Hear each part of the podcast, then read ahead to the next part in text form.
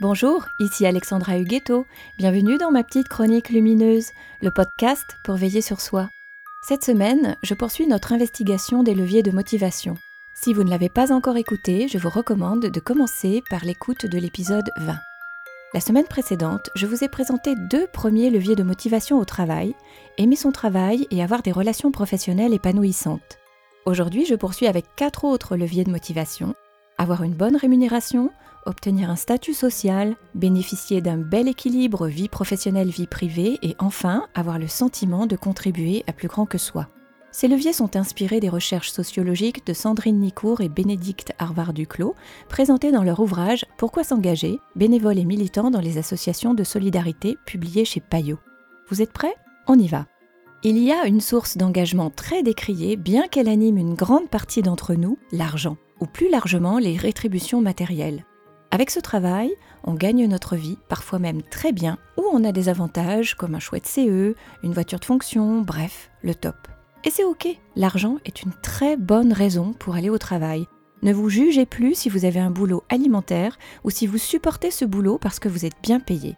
C'est drôlement bien aussi de travailler pour l'argent. Le tout, c'est que vous ayez du temps pour vous épanouir autrement parce que l'épanouissement est fondamental, et s'il ne se joue pas sur le terrain professionnel, il doit bien se jouer ailleurs. Si tel n'est pas le cas, gare au pire des travers de ce levier, la perte de sens à la vie.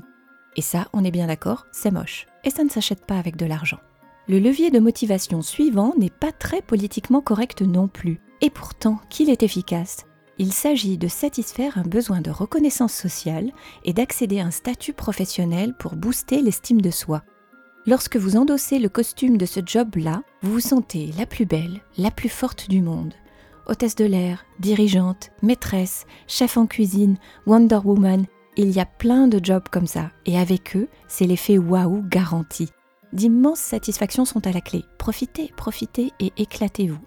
Mais sachez, parce qu'il y a un mais, qu'une fois la machine à estime de soi bien huilée, il se pourrait bien que vous n'ayez plus rien à attendre de ce travail-là et besoin d'en changer toujours dans la veine du pas politiquement correct, enfin plutôt du point de vue des employeurs, il y a un autre levier de motivation, la préservation d'un équilibre vie privée-vie professionnelle.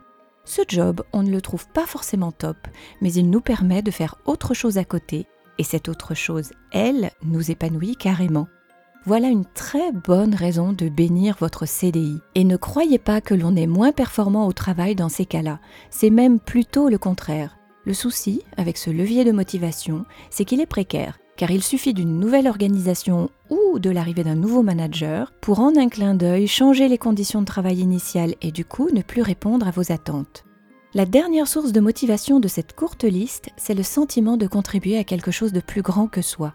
En tant que tel, on n'est pas forcément épanoui pour l'activité professionnelle qu'on occupe, mais en faisant ce job-là, on contribue au monde et ça, c'est drôlement bon, on y trouve un sens pour soi, ce qui est un merveilleux cadeau, même si les journées ne sont pas les plus épanouissantes qui soient. C'est un levier super fort à condition, et il y a toujours une condition, que l'organisation en question ne décide pas, pour des raisons stratégiques par exemple, de s'éloigner des valeurs qui nous ont portés vers elle. Voilà, bien sûr cette liste n'est pas exhaustive. Il y a d'autres leviers, mais elle évoque au moins les leviers les plus fondamentaux il paraîtrait même que certains chanceux ont dégoté la perle de Job qui leur permet de concilier tous les points cités dans ces deux chroniques, ou presque. Si c'est votre cas, s'il vous plaît, témoignez, commentez et faites-nous rêver. Je vous souhaite une très très belle semaine et je vous embrasse. Si vous avez aimé cette chronique, retrouvez-en d'autres sur alexandrahuguetto.com et pensez à liker, c'est la meilleure façon de la soutenir.